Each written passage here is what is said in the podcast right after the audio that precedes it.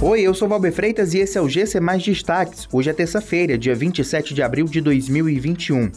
Serviço de emissão de RG em Fortaleza tem atendimento ampliado em 45%. Ceará tem 16 açudes transbordando e 7 com capacidade acima de 90%. E fabricantes afirmam que reprovação da Sputnik V pela Anvisa é de natureza política. Os serviços de emissão de primeira e segunda vias de carteira de identidade RG foram ampliados em 45% em Fortaleza.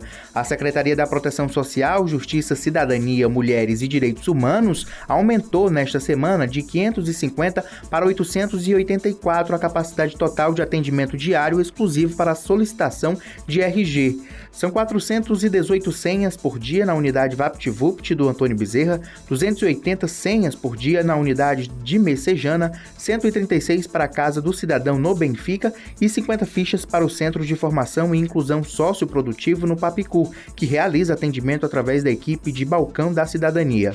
O Ceará está com 16 açudes completamente cheios devido às chuvas registradas em 2021. Os três últimos reservatórios a atingirem 100% da capacidade foram a barragem Dr. Tirbúcio Valeriano Soares Diniz, em Acopiara, o açude Valério, em Altaneira e o açude do Rosário, em Lavras da Mangabeira. No estado, sete açudes seguem com volume acima de 90% de sua capacidade. 16 estão secos ou com volume morto. Os açudes Oroz e Castanhão, que são os dois maiores do estado, receberam os principais aportes na última semana. O Castanhão atingiu 12,13%, enquanto o Oroz está com pouco acima de 24%. Nenhuma das macro-regiões do Ceará atingiu a média histórica de chuvas para este mês de abril. A quadra chuvosa no Ceará segue até maio. Após a Agência de Vigilância Sanitária reprovar ontem a importação e a aplicação da vacina Sputnik V no Brasil, os fabricantes se posicionaram sobre o assunto nas redes sociais. Segundo eles, a decisão da diretoria da agência teria sido influenciada por agentes políticos e pela pressão dos Estados Unidos da América.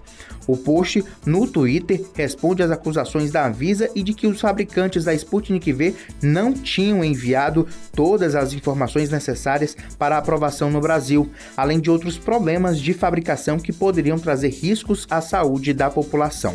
Essas e outras notícias você encontra em gcmais.com.br. Até mais.